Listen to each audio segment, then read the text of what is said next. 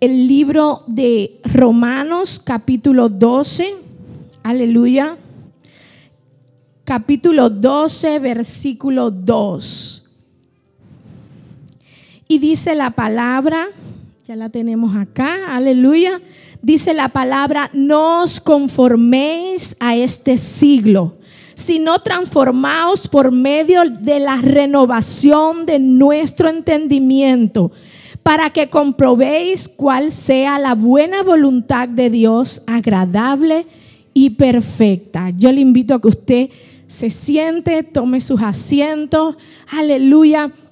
Y en esta mañana, en esta tarde, vamos a, eh, eh, según la serie que el Señor le puso en el corazón al pastor de hablar de la madurez y este día toca madurez emocional.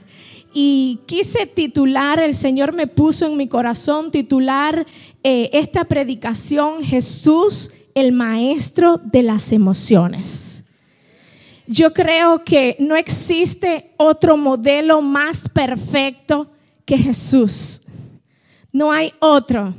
No hay otro modelo más perfecto que Él para poder vernos en su espejo. Aleluya, porque Él era 100% Dios, pero 100% hombre. Gloria al Señor. Y quizás usted se haya preguntado, ¿qué es madurez emocional? Y la madurez emocional es la capacidad que tiene todo ser humano para enfrentar los problemas difíciles de la vida de una manera equilibrada. Y pudiéramos decir más que es em, la manera de enfrentar o de trabajar nuestras emociones de una manera sana. Gloria a Dios, porque mire, nosotros estamos expuestos a emociones todo el tiempo, las 24 horas del día. Yo creo que a veces hasta durmiendo.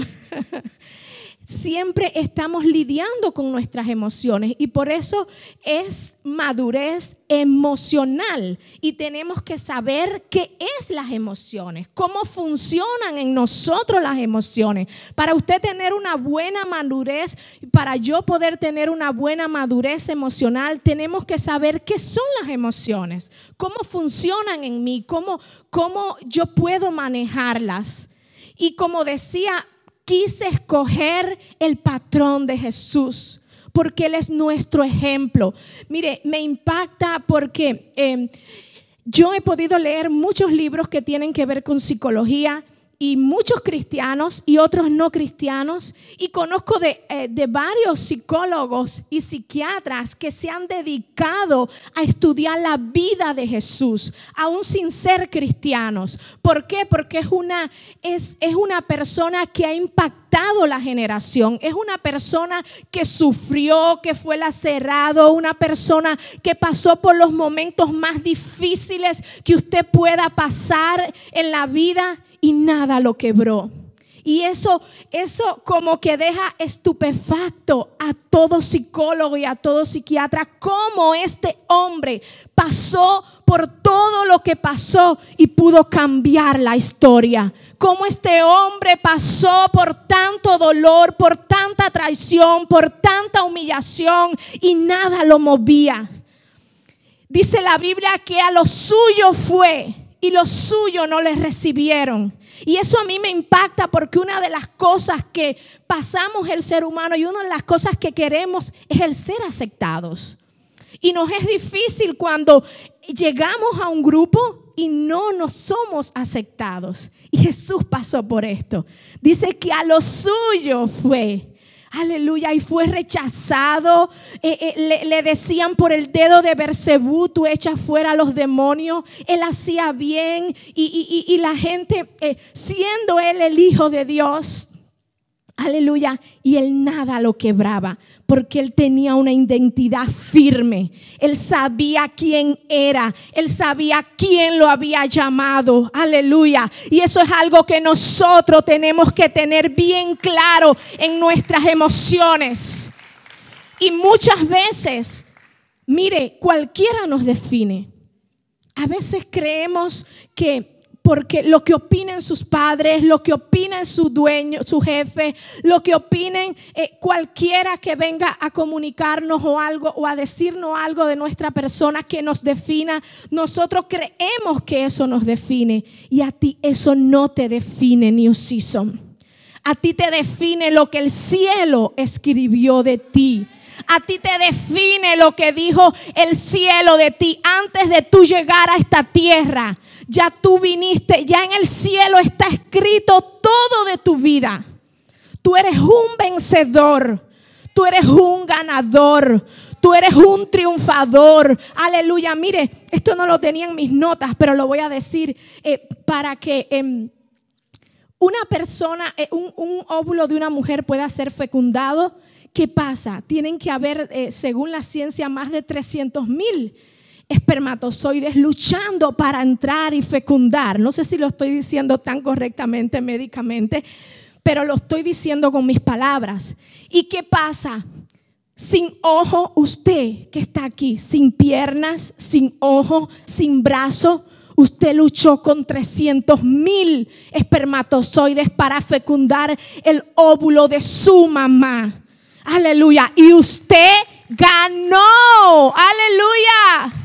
Usted ganó. Hay algunos aquí que empataron, que entraron dos. Aleluya. Pero usted ganó sin ojos, sin piernas. Que usted pueda decir teniendo ojo, teniendo pierna, teniendo boca, Aleluya, usted es ganador, pero tenemos un enemigo que está encargado de decirnos, tú no sirves, tú no puedes, tú no lo vas a lograr, tú eres insignificante, tú no vales nada. Aleluya, ¿por qué? Porque Él sabe que eres ganador porque Él sabe que tú puedes, porque Él sabe que si tú le crees a la verdad de Dios, nada te es imposible en Él. Aleluya. Por eso el diablo va a luchar, va a frenar, distorsionando tus pensamientos. Y vamos a hablar ahorita de eso. Aleluya. Y yo quiero enseñarte hoy un poquito de las emociones. ¿Qué son las emociones? Las emociones a mí me encanta. Eh, describirlo de esta manera eh, porque es bastante fácil de aprender, de, enseñar, de digerir, de, tomar la idea. Eh, ¿Qué pasa cuando nosotros estamos en nuestro carro y sale una pantallita? Eh, sale en la pantalla una lucecita de que te queda poca gasolina o de que tienes que cambiar el aceite. Te pasa antes, esa lucecita de la gasolina pasa antes de que se termine, ¿no? Son alertas. Y justamente así pasa con nuestras emociones. Las emociones son alertas. Las emociones son de Dios. Dios es un ser emocional. Y eso es lo, lo que quiero que, que, usted sepa. Las emociones no vienen de nuestra alma caída. Las emociones vienen de nuestro plan original de Dios.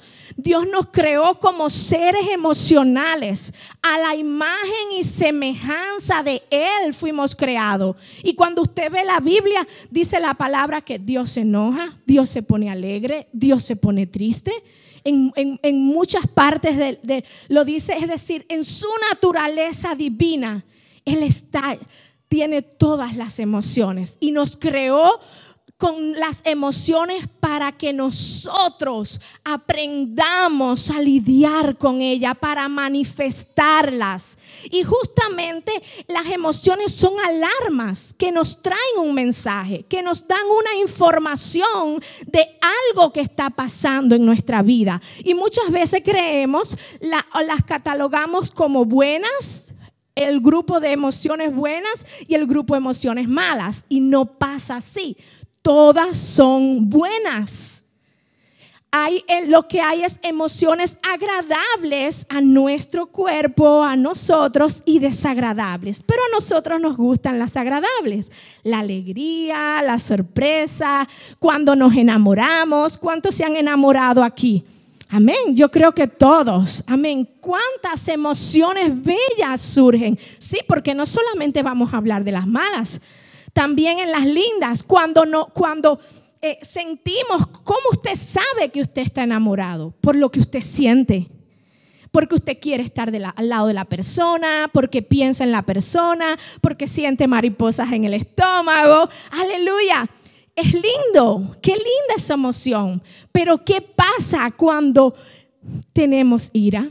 ¿Qué pasa cuando, cuando eh, eh, eh, pasa por nosotros otras emociones que no son agradables? Y eso vamos a hablar ahorita más en específico de eso. Entonces, las emociones son alarma, alerta, pero son temporales. Y eso es algo que tenemos que saber.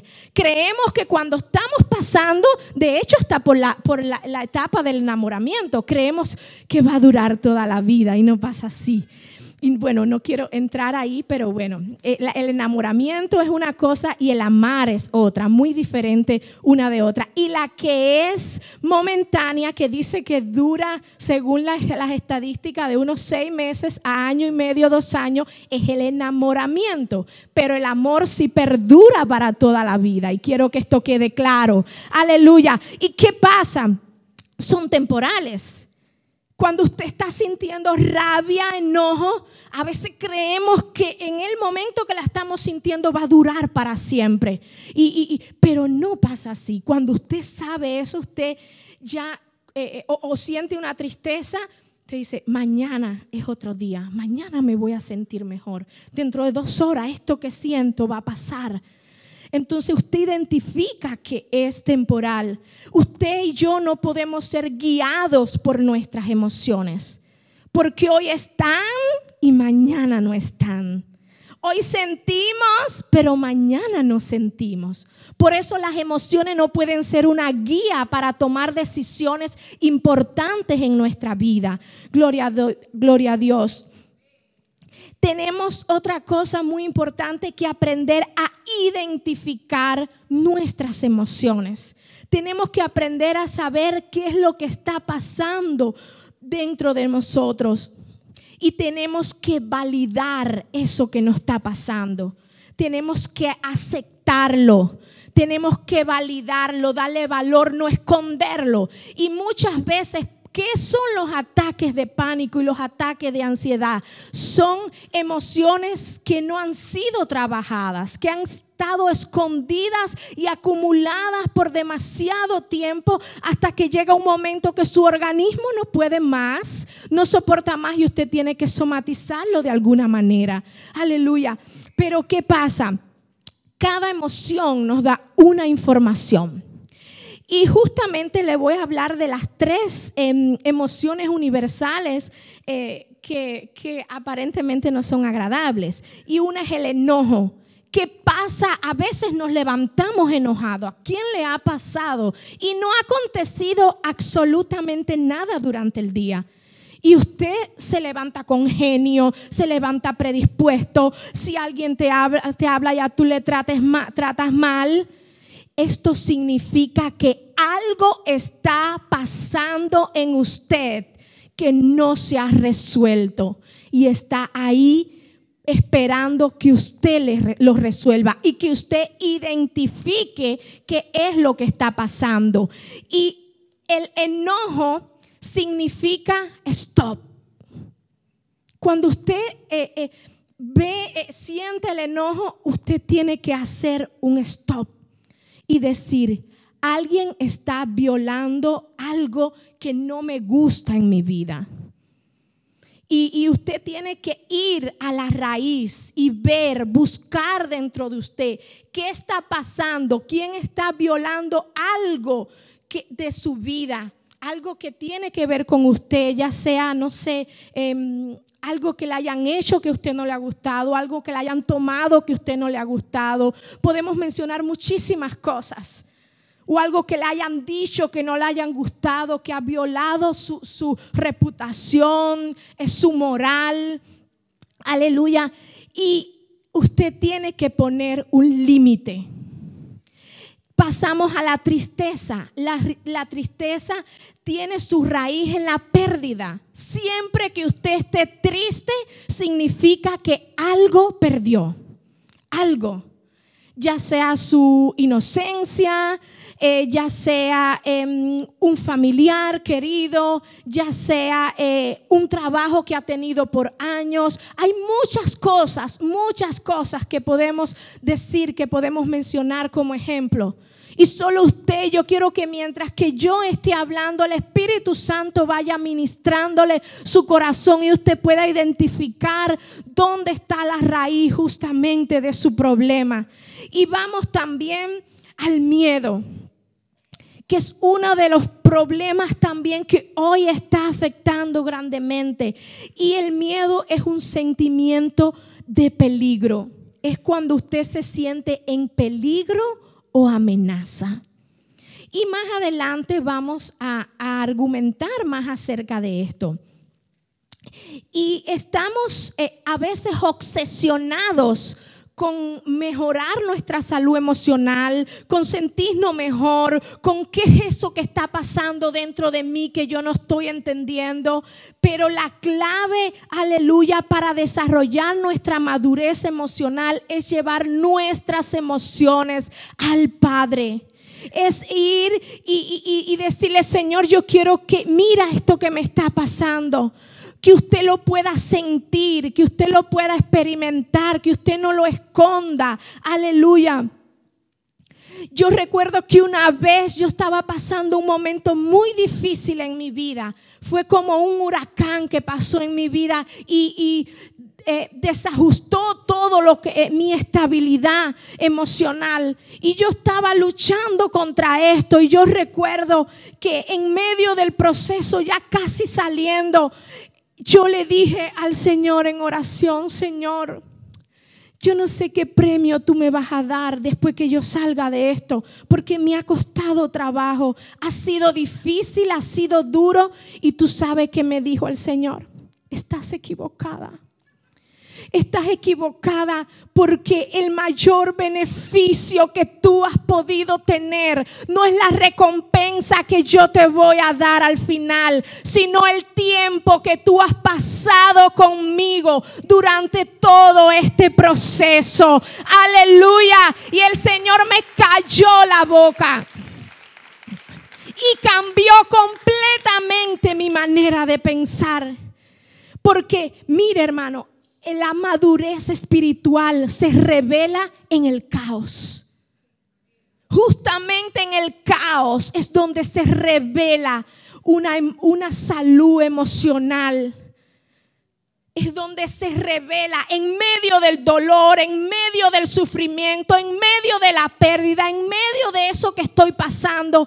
Ahí se revela justamente lo que, lo que estamos atravesando en, ese proceso. Mire, eh, a mí me impactó cuando fuimos a Israel, cuando entramos al Hexemaní. Fue eh, uno de los lugares que más me impactó. Y, y cuando vemos la vida de Jesús, vemos que Él fue, mire, dice la palabra de Dios en Isaías 53, 53 3, dice, despreciado y desechado entre los hombres, varón de dolores, experimentado en quebrantos, aleluya, y como que escondimos de él el rostro, fue menospreciado y no le estimamos. Él fue, él fue quebrantado, dice que pasó por todos. Mire, usted a veces creemos que el dolor que estamos atravesando nunca nadie eh, lo ha atravesado. Nuestro dolor es el dolor eh, más...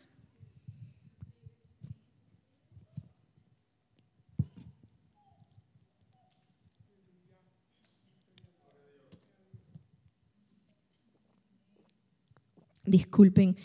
Eh, a veces creemos que el dolor que estamos atravesando nosotros es el más difícil de todos. Mi dolor es el más grande. ¿Por qué? Porque lo está sintiendo usted. Pero usted no sabe lo que está pasando otra persona.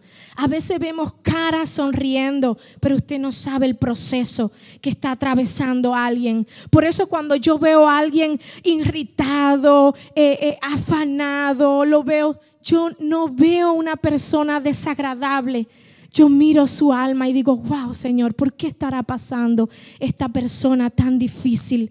Y todos aquí hemos pasado momentos difíciles y Jesús pasó el momento más difícil que podamos pensar que podamos, eh, eh, mire, Él fue tentado, Él fue traicionado. Ahí justamente en el Hexemaní, Él sabía lo que iba a pasar después. Él sabía que en horas iba a ser crucificado, que en horas iba a ser lacerado con un eh, látigo lleno de puntas de, acero que iban a desgarrar toda su piel. Él sabía que iba a, a ponérsele una corona de espina, pero usted sabe qué fue lo que más sufrió Jesús allí en el Hexemaní. Era que él sabía que iba a ser separado del Padre. Ese era el dolor más grande que él estaba experimentando, aparte del físico que también era importante. Y dice que su agonía fue tan grande, pero tan grande que su sudor fueron como gotas de sangre. Aleluya. Y esto, eh, según la medicina, se llama hematridosis. Aleluya. Porque es una agonía psicológica tan grande que, que, que su sudor caía sangre. Y él allí en ese momento tan triste, en ese momento tan duro, él sabía y, sacó el poema más lindo que usted pueda, que usted pueda leer. A mí me impacta cuando yo leo, cuando estuvimos allí en el Hexemaní, mire, yo, yo estaba tan quebrantada. Yo estaba allí, eh, eh, es una presencia de Dios tan grande que porta ese lugar, porque allí fue entregada su voluntad, allí Él fue rendido en amor por ti, allí justamente en medio de su dolor. Su dolor no lo, no, Él podía huir, Él podía entregar, pero no lo hizo. Él se sometió a lo que tenía que hacer. Y usted y yo tenemos un llamado en esta tierra. Y el diablo está acabando con nuestras emociones. Aleluya. Frenando todas las bendiciones que están a veces a nuestro alcance. Gloria al Señor y, no damos y no, no decimos esto es lo que tengo que hacer y cuésteme lo que me cueste, lo voy a hacer. Jesús dijo, este es mi llamado, a esta tierra vine y nada va a impedir ni mi tristeza, ni mi dolor, ni mi angustia, nada va a impedir que yo haga lo que fui llamado. Y el Señor quiere levantar hombres y mujeres en esta generación que no tiemblen en sus emociones, que no le importe el miedo, que no le importe el dolor que ha atravesado, que no le importe lo que se le pare encima, que no le importe que haya sido abandonado, violado, traicionado, que diga yo me levanto. Yo me levanto y nada va a frenar lo que Dios tiene para mí. Yo cumplo con ese propósito. Y mire, hermano, el diablo trata de enredarnos nuestra vista con las cosas materiales, las cosas materiales, perdón. Eso es vano, eso se, se acaba. Tu vida es más allá que tener un carro del año. Tu vida es más allá que tener una casa la más bella, la de la que valga más millones. Tu vida vale más que eso.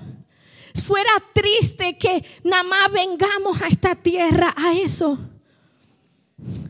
Fuera triste que eso sea todo tu logro. Dios quiere que te enfoques en lo eterno. Dios está levantando en esta generación personas que dicen, no me importa lo que pueda haber adelante, no me importa lo material. Yo voy hasta lo próximo, yo voy hacia lo próximo. Y quiero, mire, hay una estadística hoy en día que es impresionante más del 15% de las personas hoy en día eh, de la población están sufriendo de ataque de pánico. de ataques de ansiedad, de depresión es una cifra enorme. En la adolescencia, yo escuché esta, eh, em, eh, em, esta estadística y, y, mi corazón se comprimió tanto. Más de 800 mil personas se mueren al año por suicidio. Y esto esto me quebrantó mi corazón y me dijo, y el Señor, yo ponía, yo decía en mi corazón, Señor, ¿dónde está la iglesia? ¿Qué estoy haciendo yo para que esto pueda disminuir? Aleluya. Y yo quiero hacer una ilustración que el Señor me puso en mi corazón. Y le pido a Edwin, Edwin, ¿puedes ayudarme con la silla para aquí? Por favor. Y mire, yo quiero tipificar, eh, ¿puedes bajar esto? ¿Qué es lo que es el alma? Y, quiero poner un ejemplo aquí eh, con, con Emily y Iranita de qué es lo que es el alma. Y justamente aquí en el alma, que es parte de nuestro ser, nosotros somos un ser tripartito, espíritu, alma y cuerpo. Y aquí en nuestra alma están nuestras emociones de lo que estamos hablando. Está nuestra, nuestros pensamientos y nuestra voluntad. Fíjese esto, nuestra voluntad. Lo que pensamos, lo que sentimos y lo que nos impulsa a hacer algo. ¿Está donde En el alma, no en la carne y no en el espíritu. Aleluya. Y a veces creemos que nuestra alma que nuestra alma, em, nuestra alma está presa, nuestra alma está enferma. Aleluya. Hoy en día sufrimos de tantas cosas en nuestras emociones y a veces con la manera de vivir, yo quiero que tú me ayudes a amarrarla.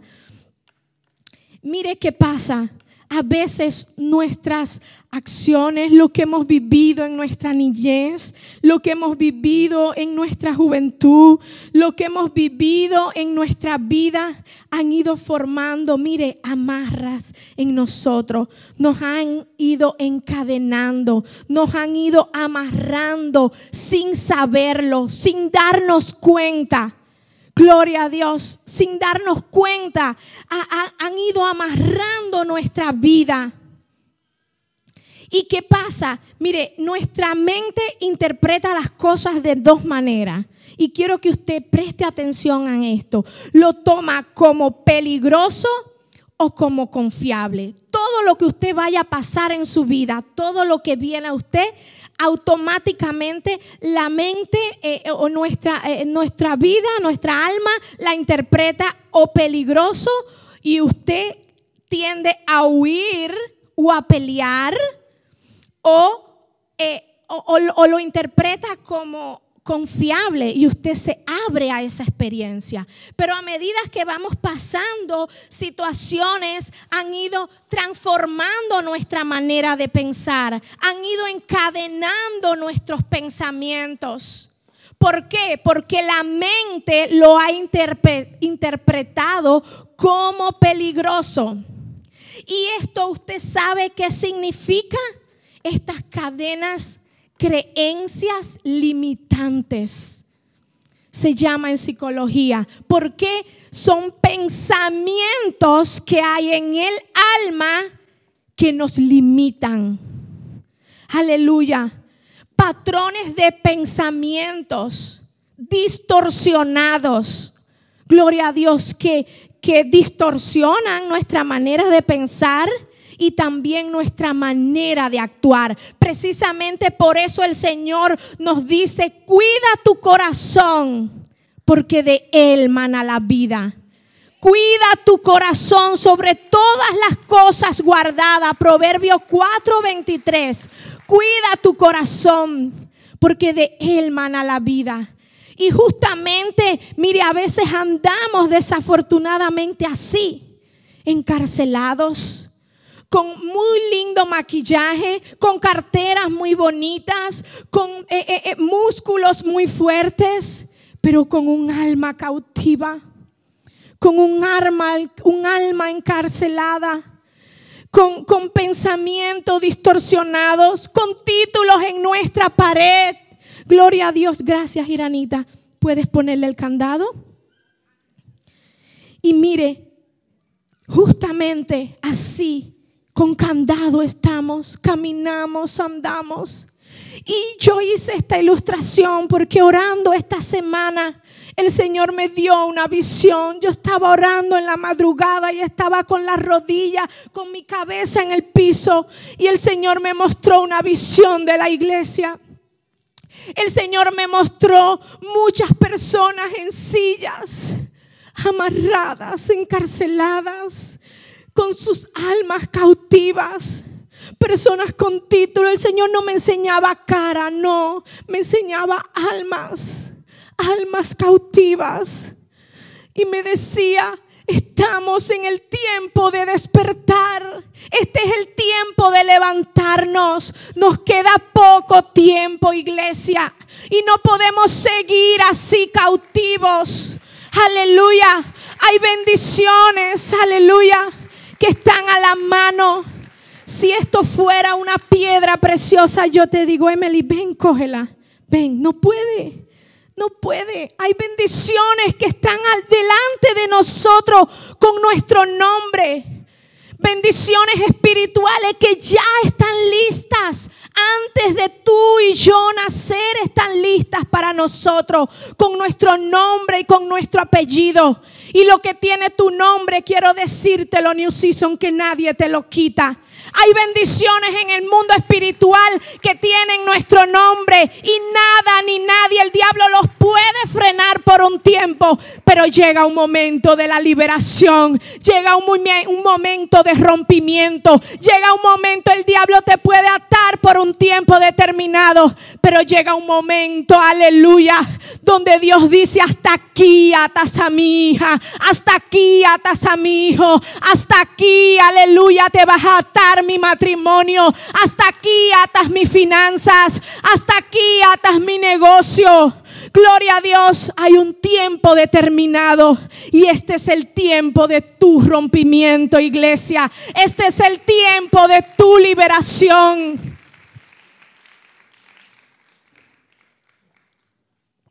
Y sabe algo, cuando estaba allí orando, que el Señor me dio esta visión, me mostró algo impactante.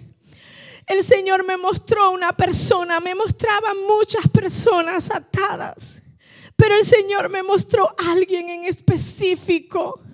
Alguien que yo no pude verle su cara, ni quiero verle, ni sé. El Señor me mostró su alma y yo no sé para quién es esta palabra. El Señor me mostraba a alguien que estaba muy bien económicamente. El Señor me mostraba muchos ceros en el banco. El Señor me mostraba una persona que ha logrado todo, todo, todo, todo títulos, muchas cosas económicas el Señor me mostraba. Y el Señor me decía, el Señor me mostraba a esta persona llorando en el baño. Yo no sé si es hombre, si es mujer, quién será, no sé si está aquí, si me ve en las redes. El Señor me mostraba a esta persona con un vacío muy grande en su corazón un vacío muy grande y el Señor me decía, tú ves todo lo que ha logrado. Ha sido por mí, no ha sido por sus fuerzas. El Señor te dice, yo te he visto llorar, yo te he visto, yo te he visto con ese vacío. Has logrado todo, aleluya. Yo no sé para quién es esta palabra. El Señor me decía, gloria a Dios, has, logrado mucho pero le falta lo más importante, le falta lo más importante. Y, el Señor me mostraba su corazón, como sentía un vacío tan grande. Y el Señor me dijo, es el tiempo de la liberación de esta persona. Aleluya. El Señor me decía, viene un rompimiento y te voy a dar sentido a tu vida. Ya no vas a llorar más a solas porque te sientes, porque te sientes vacío. Yo te levanto, dice el Señor, yo te levanto y te doy un nuevo sentido a tu vida. Y cuando el Señor me mostraba eso, yo decía, Señor, yo no lo voy a decir aquí. Y el Señor me dijo, tienes que decirle, tienes que decirlo porque viene un cambio radical para esa persona. Aleluya. Viene un cambio y será de bendición para muchos, para su familia, para sus hijos, para su hogar, para todo lo que rodea a esa persona. El Señor me decía, por años el diablo ha estado encarcelándolo, pero es el tiempo de su rompimiento, gloria a Dios. Y, a veces, como decía, andamos así, con creencias limitantes. Eh, mire hermano, Dios no nos hizo para estar en modo de alerta todo el tiempo, atados en nuestros pensamientos, eh, con eh, a veces con pensamientos frustrantes, con pensamientos de derrota. Gloria a Dios. Y como lo decía ahorita, nuestra mente interpreta las cosas como seguras e inseguras. Y esto pasa de dos maneras, ya sea en lo físico, pero también en lo espiritual. Gloria a Dios. Y, es tiempo de decir, Señor, yo me abro a lo que tú tienes para mí. Yo me abro, yo me abro. Amenaza, gloria a Dios, es algo que usted, cuando usted eh, toma algo como amenazante que usted pasa, usted se aleja, completamente se aleja. Usted no va a ceder a eso. Si usted una serpiente viene para arriba, usted, usted mentira que usted va a pasarle la mano a la serpiente. Usted sale huyendo o, o intenta atacarla. Una de las dos maneras, ese es el modo de sobrevivencia que tenemos, así se llama en psicología. Porque usted cuando viene una situación, usted o ataca o huye. Es el instinto que le da. Y pasa en lo físico, pero el problema es que también pasa con lo emocional. Y no lo sabemos. Cuando alguien se nos acerca, alguien a veces hemos sido heridos, traicionados y se acerca a alguien, usted primero, la mente interpreta eso de otra manera, de una manera peligrosa. Y si la interpreta como una manera peligrosa, pues entonces va a huir o va a atacar a esa persona. Pero cuando alguien le, se siente confiable, con usted le, genera una confianza. ¿Y, ¿Y qué es lo que pasa? Mire, que muchas veces eh, estas cosas que pensamos son reales, pero a veces no son reales. A veces solo está en nuestra imaginación que alguien nos quiere lastimar, que alguien nos quiere herir, que alguien eh, que va a hacer lo mismo. Gloria a Dios. Y quiero en esta hora, mm, puedes estar otro ratico así. quiero em, hablar rapidito porque sé que no me queda mucho tiempo eh, de tres enemigos de las relaciones sanas. Porque Dios le agrada que nosotros convivamos en comunidad. Dios no te creó para que vivieras aislado.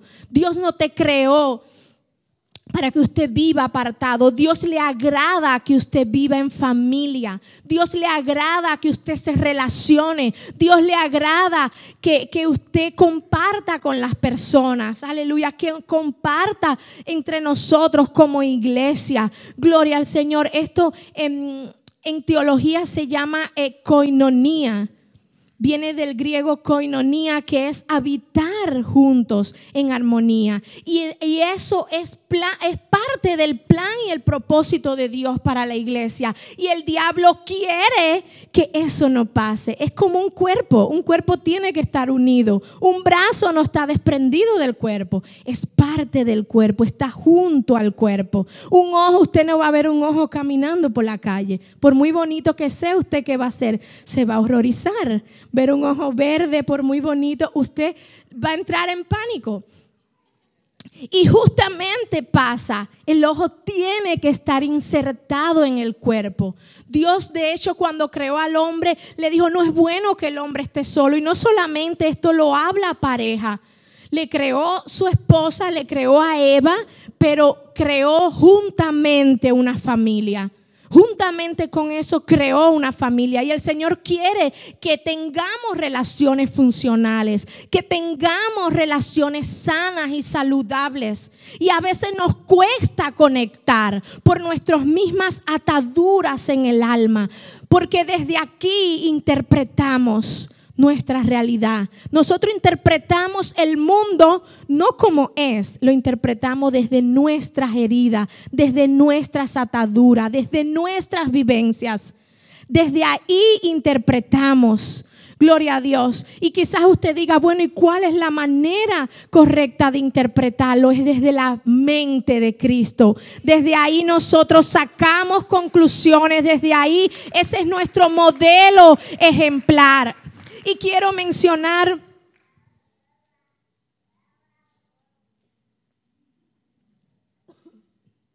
y quiero mencionar tres enemigos tres enemigos, aleluya, de las relaciones sanas. Y el primer enemigo es la timidez. Y quiero hablar de esto porque ¿qué es la timidez? Es el miedo a la desaprobación de las personas. Esta es la raíz. Esta es la raíz del miedo, de la timidez. Gracias.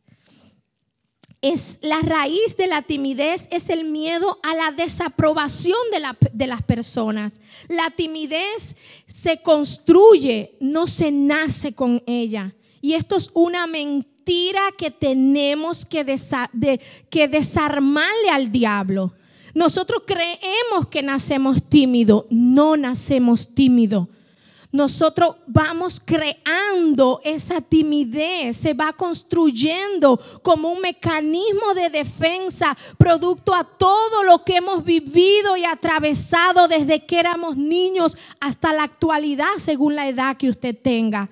Entonces, es una verdad potente. Eh, y, quiero... Eh, ver, eh, enseñarle la diferencia de timidez y la persona introvertida. Porque creemos que es lo mismo y no es lo mismo. Una persona introvertida es aquella persona que es muy rica por dentro. Le encanta pasar tiempo con ellos mismos y su cuota de social no necesita tanto tiempo estar con otras personas para estar bien. Todos, como dije, todos necesitamos relacionarnos, todos. Pero la persona eh, introvertida con un poco de tiempo es suficiente para él. Porque es tan rico por dentro y se siente tan bien con él mismo que no necesita pasar tanto tiempo con las personas. Y está la persona extrovertida, es lo opuesto, que sí le gusta estar mucho con la gente, le encanta estar como yo, me encanta la gente, me encanta compartir, me encanta estar con las personas. Y eh, eh, interactuar con ellas. Y es una diferencia muy grande de la timidez. Y, dice proverbio, mire, el miedo, eh, el miedo paraliza. El miedo, como le dije, es la raíz de la timidez. Miedo a, que me, a, hacer el ridículo, miedo a que me vuelvan a herir, miedo a, que no crean que soy suficiente, quizás porque alguien le, dijo, le hizo algo eh, cuando pequeño, ya usted cree que eso va a pasar. Eh, eh, en la adultez. Y usted hace esos mecanismos, crea esos mecanismos de defensas y el miedo nos paraliza, el miedo nos frena. El miedo nos ata. Y dice Proverbios 30, 18, el temor pone lazos. Aleluya. Pero el que confía en Jehová será libertado, será liberado. Gloria a Dios.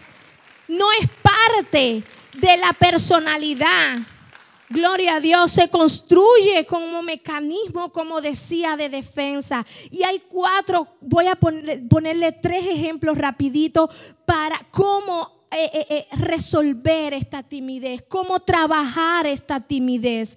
Primero es encontrando la raíz. Usted tiene que saber, primero identificar que es tímido, segundo saber ¿Cuál es la raíz?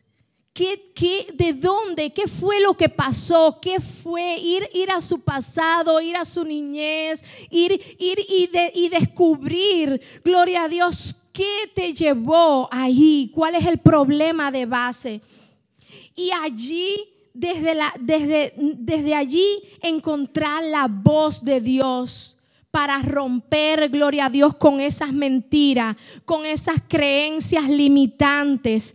Aleluya. Desde ahí usted va a conectar con el Señor. Mire, el Señor es nuestro mejor ayudador. Dice la Biblia que el Espíritu Santo es nuestro paracleto. Él está ahí para ayudarnos. Él está ahí para traer discernimiento a nosotros. Aleluya. Y otra cosa que nos ayuda, y quiero que usted preste atención en esto. Quisiera poder detenerme más, pero no hay tiempo. Es en el ministrar su alma. Nosotros diariamente tenemos que ministrar nuestro corazón con la ayuda de Dios. Tú hacerle entender a tu alma que eso que creyó fue una mentira, que eso que creyó no es cierto. ¿Y qué es lo que dice Dios de ti? ¿Qué es lo que dice la palabra de, de ti? ¿Qué es lo que dijo el cielo de ti? Dios te llamó para ser cabeza y no cola. Él te llamó para estar arriba y no abajo. El verdadero amor echa fuera el temor. Y, y también tenemos que atar y reprender el espíritu espíritu de temor fuera de nuestra vida, todo espíritu que nos limita de temor, todo espíritu que nos frena. Hay tantos ministerios sentados hoy en la iglesia. Por eso el Señor me puso a hablar de esto. Y el Señor me decía, hay muchos ministerios sentados en la iglesia. Y por falta de, por producto al temor, están sentados y llevan años sentados. Y es tiempo de rompimiento. Aleluya. Están sentados por mucho tiempo y es momento de despertar. Es momento de salir y reprender todo espíritu de temor. Y rápido, eh, quiero eh, ir al segundo, gloria a Dios, eh, a la segunda enemigo de nuestras relaciones y es la ansiedad. La ansiedad es un estado de alerta del organismo que te dice que lo que estás a punto de atravesar es difícil y peligroso. Y hoy en día, mire, hay eh, la estadística, como le decía al inicio, es increíble. Es increíble la cantidad de personas, hasta nosotros mismos, constantemente ansiosos. Y yo pongo este ejemplo porque me encanta y, creo que es bastante entendible. Nuestra mente es como un aeropuerto, es como una pista de aterrizaje. Y, y, en el aeropuerto hay aviones para diferentes destinos y usted decide qué destino montarse, ¿no? Para el destino que usted va a ir. Así mismo pasa en nuestra mente. Nuestra mente está llena de avioncitos de derrota, de frustración, de queja, de mentira, de engaño, y usted decide en cuál montarse. Si usted está montado en uno que no es el correcto, pues usted puede bajarse y montarse. Si usted se montó en un avión que, que no es el que para el destino que usted va a ir, Usted puede bajarse antes de que, de que despegue y usted puede montarse en el correcto. Y nosotros tenemos que desmontar esas mentiras en nuestra mente. No puede, no eres suficiente, nunca lo vas a lograr, no vas a tener un matrimonio feliz. Eh, eh, ¿Cuántas cosas el diablo puede poner en la mente de todos tipos? De todos tipos. Aleluya. Y me encanta poner este ejemplo. Y, y mire, eh, otra cosa que, me encanta cuando eh, voy y, veo em, esto de la ansiedad, el Señor me lleva al pasaje de Elías. Eh, justamente Elías estaba con miedo. Justamente Elías estaba metido ¿dónde? En una cueva. Un hombre que se le llama el profeta del fuego, un hombre lleno del poder de Dios, un hombre que, que paró la lluvia, gloria a Dios en Israel, un hombre que hizo llover, un hombre que eh, mató cuantos profetas de Baales, un hombre que hizo tantas cosas poderosas, aleluya. Un hombre que fue impactante su vida, tuvo miedo. Tuvo miedo. Y usted sabe qué hizo, se escondió en una cueva. Y si él tuvo miedo, ¿qué podamos esperar de nosotros? Y, algo que me impacta es de que Elías, cuando estaba ahí en, en la cueva, él estaba llorando, él estaba quejándose, él estaba en su problema, en su tristeza. ¿Y qué fue lo primero que el Señor le dijo? Elías, sal de la cueva. Cuando nosotros estamos metidos en nuestras cuevas de, miedo, de frustraciones, de timidez, de, de ansiedades, de pensamientos limitantes, no podemos escuchar la voz de Dios. No la podemos escuchar. Y la primera instrucción que Dios le dijo fue sal de la cueva. Y luego le habló, luego le dio una instrucción, luego le dijo, eh, ve y unge al próximo rey. Y así le dio diferentes tipos de instrucciones, gloria a Dios. Pero Dios, algo que me impacta es que el Señor dice que Él se mostró primero como un torbellino después como un viento recio. Dice que en el torbellino no estaba Dios, en el viento recio no estaba Dios. Y después dice que vino un silbo apacible, pero ahí estaba la voz de Dios. Y el Señor quiere que nosotros entremos en esa paz interna, en esa paz del corazón, en ese silbo apacible que te dice todo va a estar bien. No importa que el mundo se esté derrumbando a tu alrededor, no importa Elías que te busquen para matarte, no importa que estés amenazado de muerte, no importa que tengas tu matrimonio destruido, no importa que tengas tus finanzas quebradas, no importa que tengas tus hijos en la droga, no importa que estés viviendo lo que estés viviendo. El Señor quiere hablarte en el sirvo apacible. Dios quiere que aunque el mundo a tu alrededor esté revuelto por dentro, tú puedas tener paz. Por dentro tú puedas tener esa quietud. Nada te mueve, nada te mueve, nada te mueve. Y Elías era poderoso, pero después que tuvo esta experiencia, Dios lo usó aún mayor. Aleluya, aún mayor. Y él enseñó a Elías gloria a Dios, el operar en el silbo apacible, en la quietud, en desarmar los argumentos y las cadenas que tenemos en nuestra mente, en nuestros pensamientos. Gloria a Dios, aleluya. Y el Señor hoy quiere abrir la llave. Hoy quiere abrir la llave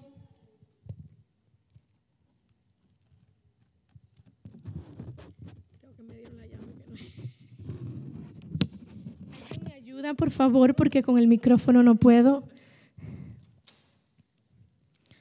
Y qué lindo que Dios usa al Espíritu Santo. El Señor usa. ¿Por qué? Porque cuando estamos atados, solo no podemos desatarnos. Gracias, Edwin. ¿Me ayudas, Edwin, a desamarrarla? Solo no podemos. Ella no podía. Ella ni con la llave en la mano, ella podía desatarse. Necesitaba del Espíritu Santo.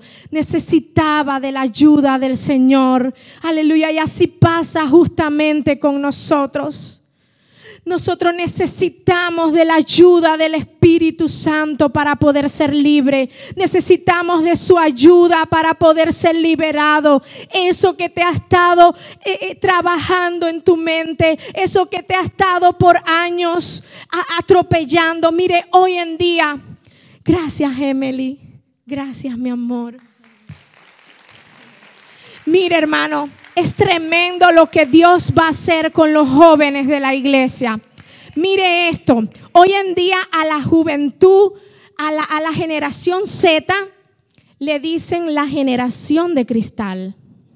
No sé si lo ha escuchado, porque es una, eh, es una generación que está siendo muy atacada en el área justamente de las emociones y eh, eh, frágiles, eh, aparentemente atacadas grandemente en esta área. Pero esta generación Z fue la generación que Dios escogió usted, a mí, estos jóvenes de New Season, para desarmar todas las artimañas del diablo, para decirle al diablo, no importa, tú no me deprimes, tú no me atas, tú no me frenas para lo que Dios tiene conmigo. Aleluya. Y esta generación Z se va a levantar en un avivamiento. Por eso es que están siendo tan Por eso es que están siendo tan atacadas. Por eso es que los niños hoy en día hay tanto, mire, hay un problema tan grande con lo de la ideología de género. Pero es, es, es increíble lo que está pasando ahí.